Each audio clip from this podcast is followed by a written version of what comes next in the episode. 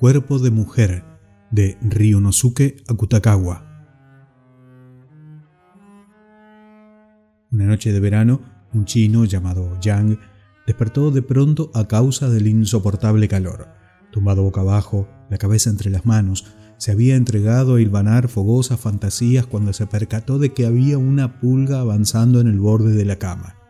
En la penumbra de la habitación, la vio arrastrar su diminuto lomo fulgurando como polvo de plata rumbo al hombro de su mujer que dormía a su lado. Desnuda, yacía profundamente dormida y oyó que respiraba dulcemente la cabeza y el cuerpo volteados hacia su lado. Observando el avance de la indolente pulga, Yang reflexionó sobre la realidad de aquellas criaturas. Una pulga necesita una hora para llegar a un sitio que está a dos o tres pasos nuestros, aparte de que todo su espacio se reduce a una cama.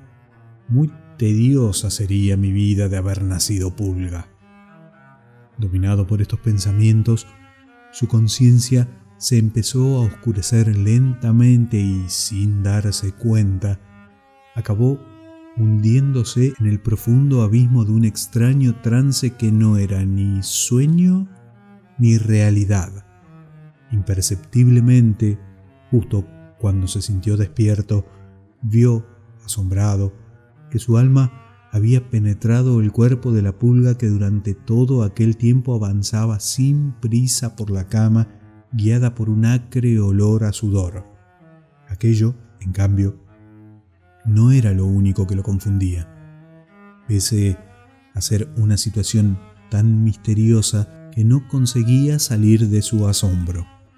En el camino se alzaba una encumbrada montaña cuya forma más o menos redondeada aparecía suspendida de su cima como una estalactita, alzándose más allá de la vista y descendiendo hacia la cama donde se encontraba.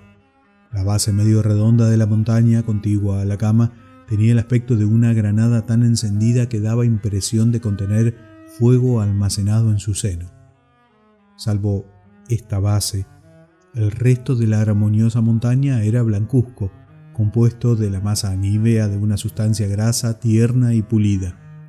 La vasta superficie de la montaña bañada en luz despedía un lustre ligeramente ambarino que se curvaba hacia el cielo como un arco de belleza exquisita, a la par que su ladera oscura refulgía como una nieve azulada bajo la luz de la luna. Los ojos abiertos de par en par, Yang fijó la mirada atónita en aquella montaña de inusitada belleza. Pero cuál no sería su asombro al comprobar que la montaña era uno de los pechos de su mujer, poniendo a un lado el amor, el odio y el deseo carnal, Yang contempló aquel pecho enorme que parecía una montaña de marfil.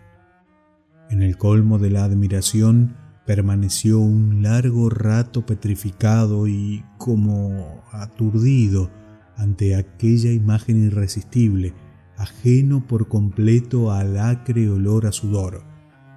No se había dado cuenta hasta volverse una pulga de la belleza aparente de su mujer Tampoco se puede limitar un hombre de temperamento artístico a la belleza aparente de una mujer y contemplarla azorado, como hizo la pulga.